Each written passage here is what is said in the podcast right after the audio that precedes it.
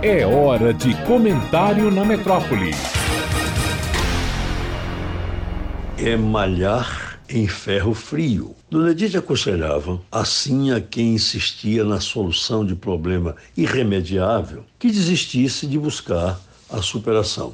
O malho é o martelo que o ferreiro utiliza para bater no ferro em brasa, a fim de dar-lhe uma forma. Se o ferro não está incandescente, esse profissional não alcança o modelo desejado. É o que acontece em cada eleição para escolha de prefeito e vereadores de Salvador desde o início da escorcha do IPTU há 10 anos. Parte do eleitorado, por mais que seja aconselhada, não se tem conscientizado dessa discussão que importa à cidade, fazendo-a o centro de debate sobre esses temas urbanos. A preservação do meio ambiente, que envolve diretamente a lei de uso do solo, o PDDU, e o IPTU e a planta genérica de valores o debate sobre esses temas que atinam diretamente com o bem-estar social da população de Salvador prejudicado pela emoção, pela ideologização da campanha eleitoral e não se discute sobre esse aspecto o programa de governo do candidato a prefeito,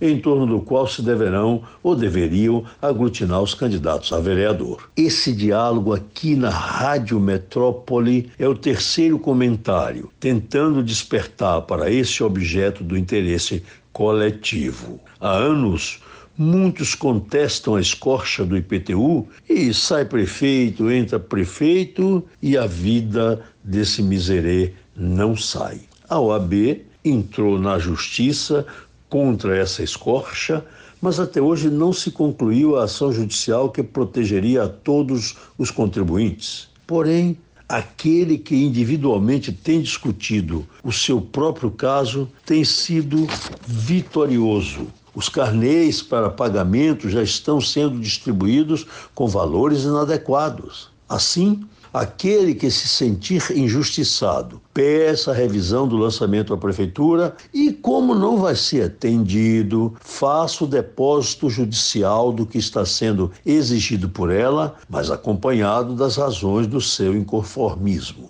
o depósito irá reduzir imediatamente esta receita imprópria do município. A parte excedente desse depósito será devolvida ao contribuinte com sua vitória judicial, diminuindo, porém, nos cofres do município de Salvador esses recursos injustos, por isso indevidos. Qualquer outra providência do contribuinte também será malhar em ferro frio.